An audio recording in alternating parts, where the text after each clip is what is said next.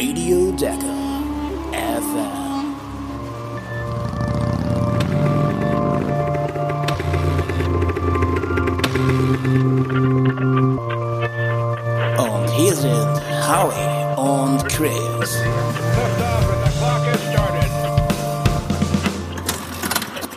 Hallo, es wird Zeit, auch die letzten Sandkrümel aus den Malemoto-Boxen zu schütteln. Der Rest-Day naht, also Zeit, um alles nochmal durchzuwischen, die Mopeds fit zu machen und auch wieder Kraft zu tanken für die Fahrer.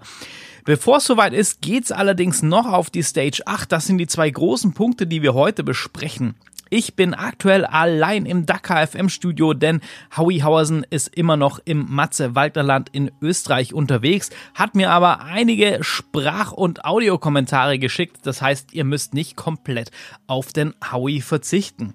Ich würde sagen, bevor wir die Stage 8 betrachten, werfen wir noch mal kurz einen Blick zurück. Die Stage 7 wurde ja abgesagt aufgrund des schlechten Wetters und weil die Fahrer von der Stage 6 so spät ins Biwak bekommen sind und daher völlig am Ende waren. Das wäre einfach zu gefährlich gewesen, unter diesen Wetterbedingungen mit dem Erschöpfungsgrad die Jungs und Mädels auf die Strecke zu schicken. Sehr lustig fand ich übrigens, dass die dann alle in so einem Art, ja, provisorischen Marathon-Biwak untergebracht waren, alle in einem großen Zelt geschlafen haben. Und das hatte so ein bisschen, ja, Jugendherbergs, Schulausflug-Atmosphäre. Die hatten auch sichtlich Spaß und ich gebe euch allen einen Tipp. Guckt mal so ein bisschen im Netz, in, ins, auf Instagram durch die verschiedenen Kanäle, denn da gab es eine sehr, sehr lustige Szene. Die Autos, die und die LKWs, die sind ja trotzdem auf die Stage 7 gegangen und denen haben auf einmal die Spuren Spuren der Motorradfahrer gefehlt zur Navigation und man sieht dann da einige, auch der Top-Autos, Kreise fahren und suchen und die Motorradfahrer wie Toby Price, Skyler House etc., die lachen sich da alle drüber kaputt, dass die Jungs jetzt mal selber die Navigationsarbeit machen müssen und auf die Motorradfahrer verzichten. Für mich unterstreicht das neben all dem Spaß dabei nochmal diese krasse Leistung, was diese Motorradjungs da einfach bringen, ja, dieses alleine navigieren, du bist komplett selber verantwortlich. Und die eröffnen ja noch immer jeden Tag die Stage, das heißt, die haben keine Spuren, denen sie hinterherfahren können, gerade auch der Stage Leader, das haben wir schon die ganze Zeit hier thematisiert. Ja, bevor wir Howie Hausen das erste Mal zum Wort kommen lassen, gucken wir doch mal an, was gab's denn heute auf dem Menü bei der Stage 8? Was stand denn auf dem Programm? Wir haben wieder eine leicht modifizierte Etappe, denn es konnten immer noch nicht alle geplanten Streckenabschnitte gefahren werden aufgrund des schlechten Wetters. Wir beginnen mit einer Verbindungsetappe auf der Straße von 95 Kilometer und gehen danach in eine Special, die von 398 Kilometer auf 346 Kilometer, also um rund 50 Kilometer verkürzt wurde. Danach geht's auf eine extrem lange Verbindungsetappe von 383 Kilometer, um dann das Biwak in Riyadh für den wohlverdienten Rest Day zu erreichen. Geländetechnisch stand auf dem Programm 38% Sand, 12% Dünen, die konnten allerdings sehr, sehr steil, sehr, sehr groß ausfallen und 48% harter, harter gepackter Boden. Das Ganze entpuppte sich dann vor allem am Anfang als ein ja, Gemisch aus Schiefer, Geröll, der noch sehr nass war, sehr schwierig zu fahren, das Ganze. Und hinten raus auf dem Sand, der relativ nass war, wurde das Ganze dann sehr offen, sehr, sehr schnell. Und da gab es natürlich speziell einen, der mit den Steinen zu kämpfen hatte. Und da hören wir doch mal rein, was Hauihausen dazu zu sagen hat.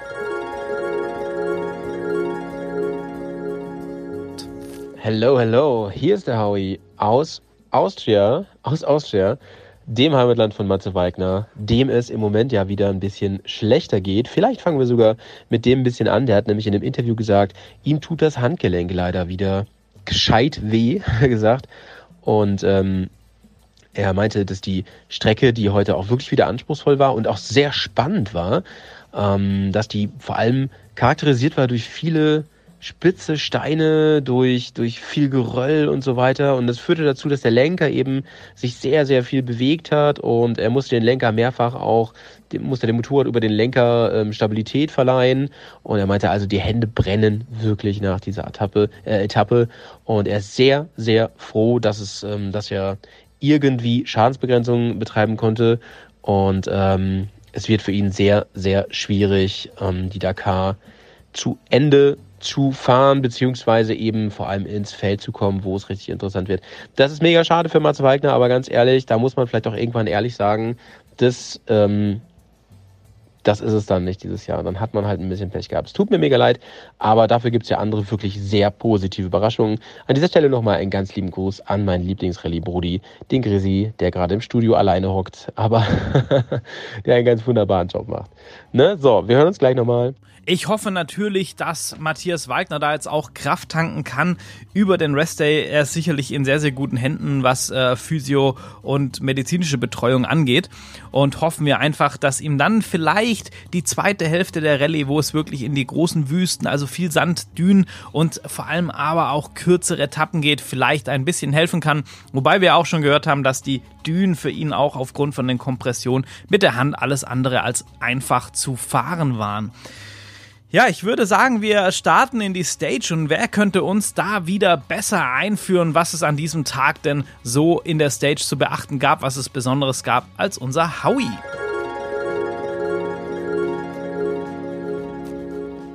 So, kommen wir jetzt mal zur, ähm, zum Rückblick der Etappe. Es war ja wirklich es war zwar ein bisschen kürzer, aber sehr anspruchsvoll und vor allem sehr, sehr spannend. Benavides eröffnete den Tag auf seiner Husqvarna und hat ähm, zusammen mit seinem Teamkollegen Haus und mit ähm, Toby Price vom Team KTM so eine Art äh, Dreigestirn an der Spitze gebildet. Und ihr wisst ja inzwischen, da ist aber die große Schwierigkeit, dass sie navigieren müssen. Und die anderen natürlich schön Boden gut machen können, weil sie hinterherfahren können und sich an den Spuren von der Führungsgruppe orientieren können. Und nach ungefähr 90 Kilometern lagen dann bereits ähm, Mason Klein von KTM Branch und Daniel Sanders vom Team GasGas ähm, vorne, zumindest im virtuellen Klassement.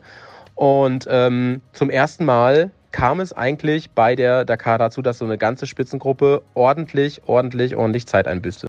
Ja, wie Howie das schon sagt, hat es da einiges durcheinander gewirbelt an der Spitze und äh, natürlich hat Mason Klein da eine absolut gigantische Leistung in den Sand der Wüste in Abu Dhabi gezimmert. Also unfassbar. Der Wüstenfloh aus Kalifornien hat hier eine Performance an den Tag gelegt. Äh, man hat es aber schon vor dem Start gesehen, dass ihm das Gelände liegt, dass er Bock hat, äh, dass er gut drauf ist und dass er sehr viel Spaß hatte an dieser großen Etappe. Trotzdem als äh, Privatfahrer beim BAS-Team eine absolut gigantische Leistung, muss man auf jeden Fall sagen. Auf zwei andere Fahrer möchte ich noch gerne zu sprechen kommen. Und zwar einmal Lorenzo Santolino, für den lief das Ganze nicht so erfreulich. Der hatte wirklich Probleme auf diesen nassen Schiefergeröll am Anfang Traktion zu finden, ist damit nicht so richtig warm geworden und war dann auch relativ unzufrieden mit der Platzierung in der Stage. Auf der anderen Seite möchte ich auf Martin Michek zu sprechen gekommen, ein Privatfahrer aus der Tschechei, der kämpft hier schon die ganze Zeit durch. Der hatte im Tag drei einen relativ schweren Sturz und hat jetzt extreme Schmerzen im Oberschenkel. Und da tut mir das jedes Mal so ein bisschen mit weh, wenn er in den Dünen absteigt, was auch absolut den Profis passiert. Aber das belastet natürlich einfach das Bein und da sieht man auch so im Fahner, das ist alles nicht mehr so flüssig. Man tut sich schwer, die kämpfen, die brauchen jetzt wirklich unbedingt diesen Rest Day. Für einen anderen Fahrer, für den lief es aber auch an der Stage 8 wieder super. Und zwar ein deutscher Fahrer, der Sebastian Bühler, hat hier eine mega Performance rausgehauen, der wirklich sich auf dieser Ausgabe der Dakar durch eine extreme Konstanz auszeichnet, würde ich sagen. Und mich freut es einfach, wie stark er von seiner Verletzung zurückgekommen ist. Und der, der ist natürlich auch unserem Howie Hausen im Matze-Waldner-Land nicht entgangen.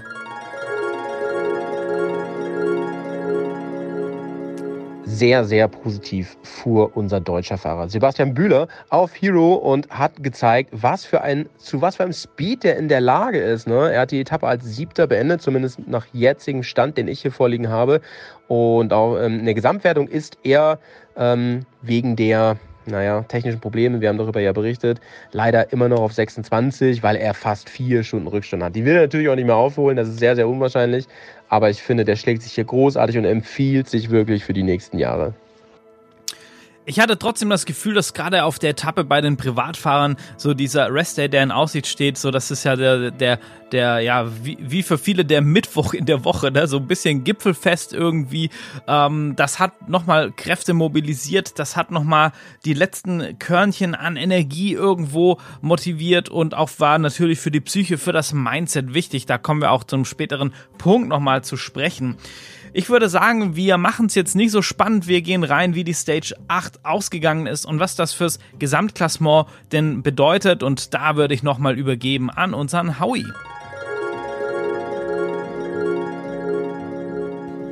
Kommen wir mal zum zweiten Teil der Etappe. Da wurde es ja richtig spannend. Da wurde es richtig spannend. Ich habe es ähm, am Handy verfolgt, weil ich hier ganz viel zu tun hatte. Immer auf den Ticker geguckt, immer geschaut und ey, es ging ja hin und her. Die Führungsgruppe, zu der inzwischen Bang Bang Burrito zugestoßen war, die verloren immer mehr an Vorsprung. Alles schmolz dahin. Und irgendwann war es dann soweit, da gab es einen krassen Wechsel. Ähm, irgendwann hat Mason Klein geführt ähm, in der Gesamtwertung. Aber der kriegte, glaube ich, nachher nochmal zwei Strafminuten. Und kommen wir mal zum Wichtigsten. Am Ende führte alles dazu, dass ähm, Branch das Ding gemacht hat mit seiner vom Team Hero.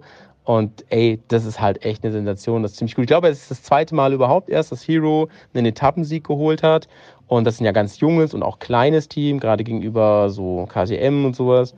Und das ist wirklich, wirklich krass. Ähm, Hero, ganz, ganz kleiner Funfact an der Stelle, ist eine indische Marke meines Wissens, aber wird komplett in Deutschland entwickelt. Also ist schon spannend, ist viel, viel Ingenieurskunst auch von hier drin.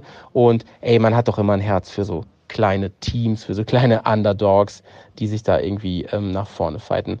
Naja, und das führte alles dazu, dass ähm, Branch das Ding halt machte und auf dem zweiten nach meiner jetzigen Tabelle ähm, klein landete dann Sanders, äh, Quintania, Van Beveren, ähm, Michael Doherty, ähm, Sebastian Bühler auf sieben, ne, hatten wir eben schon gesagt, und Weigner immer noch heute Platz 8 geholt hat, äh, Santolino auf 9 und äh, Benavides auf 10.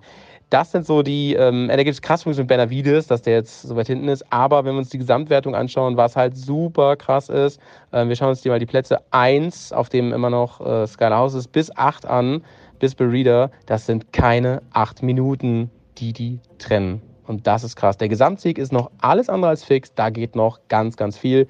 Hiernach gab es ja den Rest Day.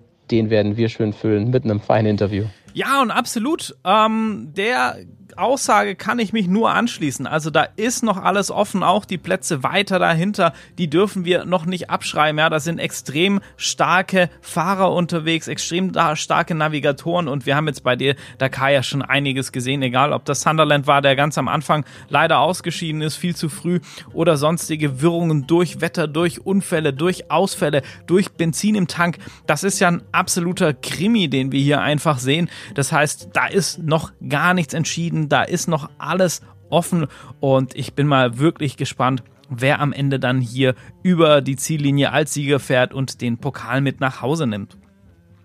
Howie hat es schon angedeutet, wir haben ein Interview am Start für euch und zwar ist das der Stefan Wilken.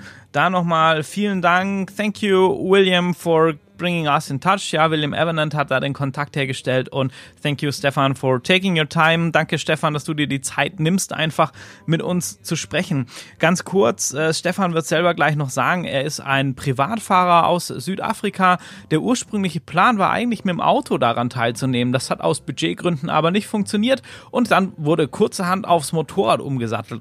Und wie es ihm damit ergangen ist und wie er überhaupt den Weg an die Startlinie der Dakar gefunden hat, das erzählt er uns jetzt im Interview.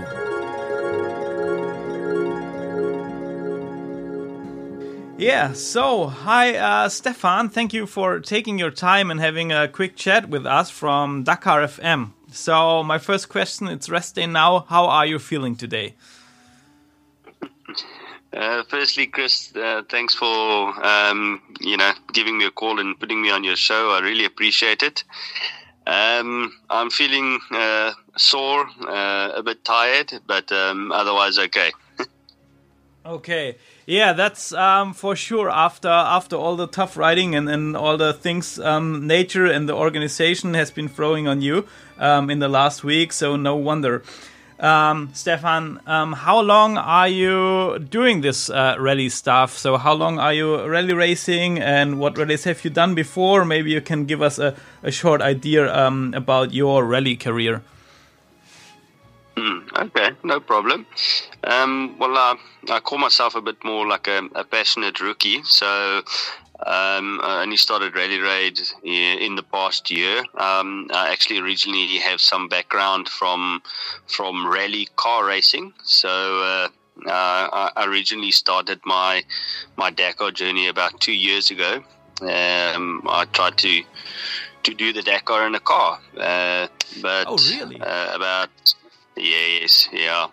So that was that was the dream. We we wanted to do the Dakar in a car, and we we kind of did our own little sums, and, and you know thought the amount of money or budget required was X, and um, yeah, but halfway during this year, we we noticed it was was not going to be enough. So. Uh, yeah, we spoke to our sponsors, and uh, because we had already secured some sponsorship, uh, and um, we said to them, guys, can we try and do it on a motorbike?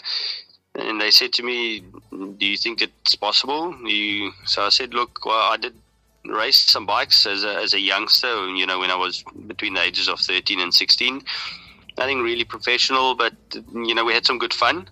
And I think I said to him, look, I can start training immediately and I can get into contact with some of the guys and see if we can, you know, uh, get a spot. And uh, then before I knew it, I found myself at the at the starting line of Rally du Maroc because we had to do a qualifier. And Oh, wow. yeah, That's kind of bummer.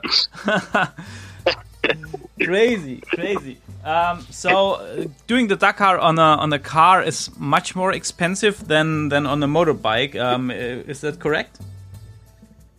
yeah, um, you know, just roughly, I think if you had to do it, it's it's pretty much about you know four to five times more more more expensive. Oh wow! So yeah, uh, and it- it's it and it's not a really, really cheap race on a motorbike either. To to be honest.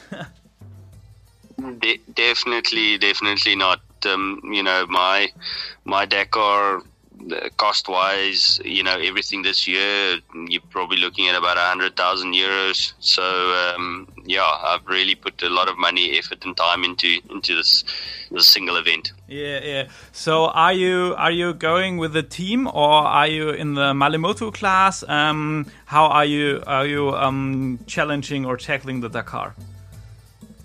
Um, I'm part of uh, Ra- Rally Raid um, with Henk. Uh, you know, when I originally started, I, I I had just enough budget, and I thought to myself, taking on the Dakar, um, you know, Malle Moto would obviously be a more cost-effective solution. But uh, I I thought to myself, no, if, if I've got enough money and sponsorship to do it in a team, let me rather go with a team because you know it's less chance of things going wrong. So um, I got into contact with Alfie Cox, which is um, you know a, a South African uh, legend. He did the Dakar a couple of times, and he said to me, "Get into contact with Henk from Raid Raid," which which I did, and and they had one spot left in the team. And um, yeah, then uh, I put my deposits down, and, and they helped me really, you know, unpack and logistically put everything together uh, for the Dakar. And um, yeah, six months worth of hard work and uh, a lot of traveling, and you know, I had to go to navigation school in Spain and Portugal. Uh, because I had to obviously learn to self navigate. Because in a car, you've obviously got a navigator, and um, yeah, I had to learn all those things from scratch. So um, yeah, that's uh, I. I to be honest, um, I've talked with Willem um, in our um, no, not in the last one, in the uh, episode before the last, um, about doing the Dakar and uh, doing it Malle Moto and so on. And even he mentioned, oh, if I see this year episode, I wouldn't have done it with with Malle Moto. I would go with the team. So I think that's a that's a good way um, to to uh, go to Dakar, especially for the first time on a bike. You had to get everything solved and, and, and organized and so on. So I think there's a little bit extra help. Not not the worst idea. Um, so if you compare it maybe to um, doing the ready stuff on a car and a motorbike, you already mentioned that you have usually a navigator and a driver on a car or even on a truck. Um, so how is that experience on a motorbike now for you? Do you enjoy it or um, do you even think, hey, maybe it's more fun or more challenging than on a car? What are your, uh, your thoughts about that? Um, I think it's it's got its pros and cons. Uh, I think it's a lot more challenging on a motorbike, uh, especially, mentally. It's it's very tough. You know, you you're on your own out there in, in the elements, and, and you're in your own mind. You know, so you you're doing a lot of kilometers by yourself on the motorbike. Um, you know, this Dakar being uh, nine thousand kilometers, so you know you're traveling and you, you you've got you're constantly fighting with your own thoughts um, you, you know, it's a lot of the time you like, what am I doing here? Why am I doing this? It's hard and it's tough, and so you, you start doubting yourself. But you know, when you're in a car, you've got some companionship. You've got your navigator, and you you can strategize, you can plan. So you kind of go with the highs and lows through the rally together. Um, but um, you know, on a motorbike, the the other pros and cons is that that you've got a bit more freedom of lines. You know, the motorbike, as, as you can see, I had, a, I had an accident with a car yesterday. Oh my gosh, oh, what happened? Yeah. um, we were going up a dune, and um, you know, I took a line which was you know going straight up a dune, and and, and uh, one of the cars took a line that was coming across the dune, and we had a collision. Oh. So uh, yeah, I was I was knocked out unconscious for for a couple of seconds, and I kind of came came to, but luckily the the bike took the brunt of the hit. Um, but I managed to to kind of you know get come out of it unscathed and and finish the stage. It was luckily only 15 kilometers to the end. Whew. So I, I hope uh, you are fine and, and, also that your bike is fine or in, in a condition that can be fixed by the mechanics and that you can continue your journey. Yeah, no, um, it it was luckily it was it was the, the fuel tank and the the exhaust and the and the rear axle. So you know, I'll send you the video after after this. You can you can have a look. Yeah. If yeah. you want to use it, then you, you are more than welcome. But um, I was lucky to to to escape um, with no harm. Oh, oh man, these are these are goosebump moments. Even if you're telling me about this, um, you you already mentioned that the the mental um, it's really uh, um, for the for the mental um, side a hard challenge doing it on a motorbike. Have you um, prepared yourself in, in a special way mentally? So um, Kirsten told us that she's uh, working with a mental coach um, and and doing um, some special techniques to prepare herself. Um, how did you um, did you tackle this one?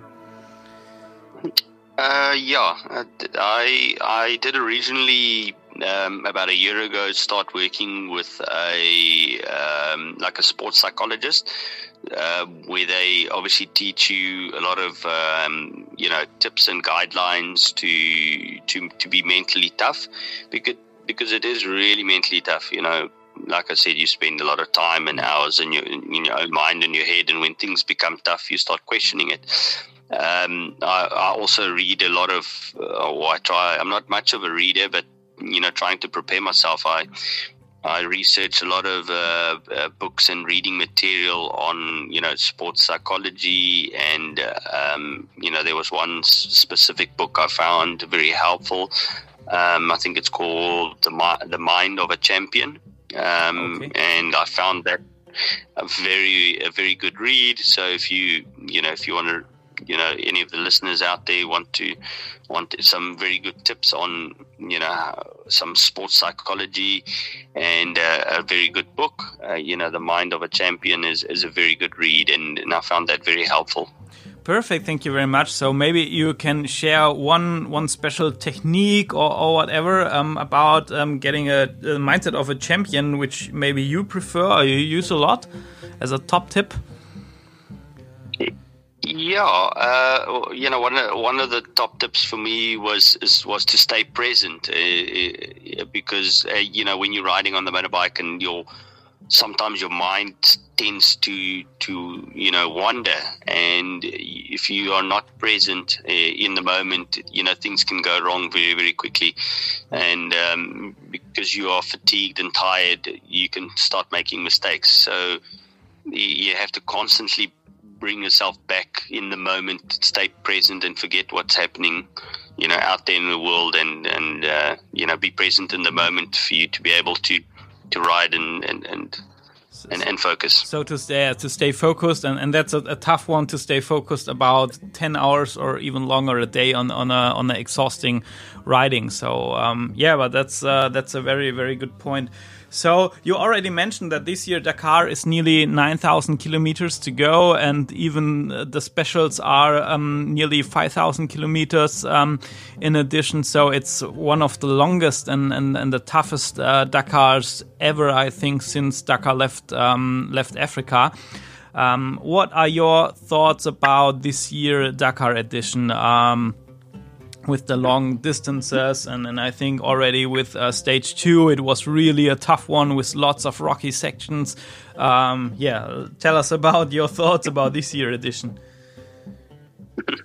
Well, that's a, it's quite an interesting question. I don't have um, you know previous Dakar experience to be able to compare it against, but um, all I can say is my my first taste is that it, it has really been challenging and, and difficult. You know, as you um, have mentioned, stage two, it was really tough for me um, because it was, I think it was an over, was it 425 or 435 kilometer special. Um, and it was a really tough stage. And, and I came to the end of that stage thinking to myself, if this is day two, uh, you know, I'm not going to make it to the end because I'm, I'm broken as it is. Um, you know, this year as well, the, the, the, the weather has really you know, wreaked havoc. Um, you know, stage three was, uh, you know, cancelled halfway through. Yeah. We've had to, you know, ride in, in extreme weather conditions where it's been raining. Um, you know, yesterday and the day before, doing liaison sections of, you know, three to 400 kilometers uh, a, a day and, and three to 400 kilometer specials.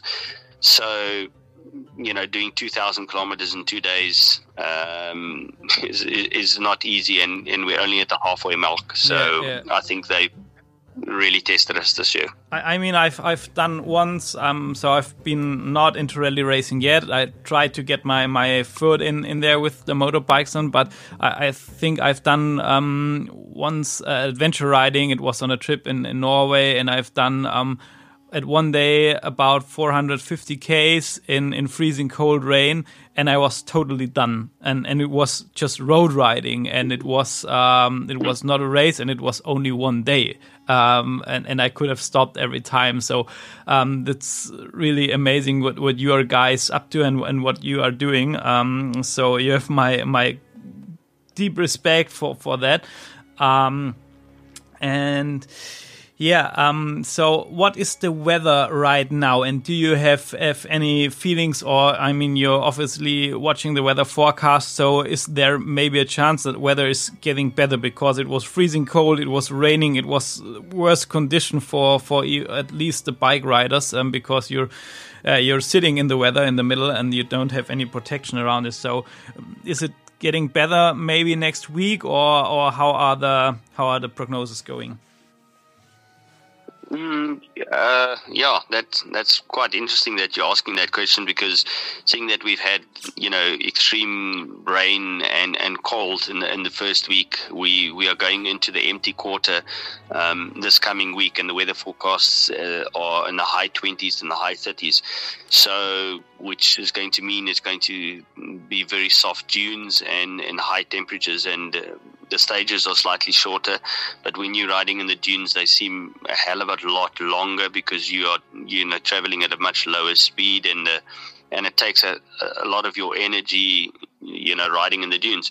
So we, we're going from the one extreme cold to i think we're going to go into the, the extreme heat uh, the following week. So Yeah, you know a test of all conditions. Which is again a, great challenge for your for your body physically because the the, the body don't has any time to um, to get used to the changes because you're just going and then now you're uh, from from zero degrees in 30 degrees uh, in a- in a gap of, of one day or a few hours so that's uh, quite an uh, again a, a tough uh, tough challenge yeah.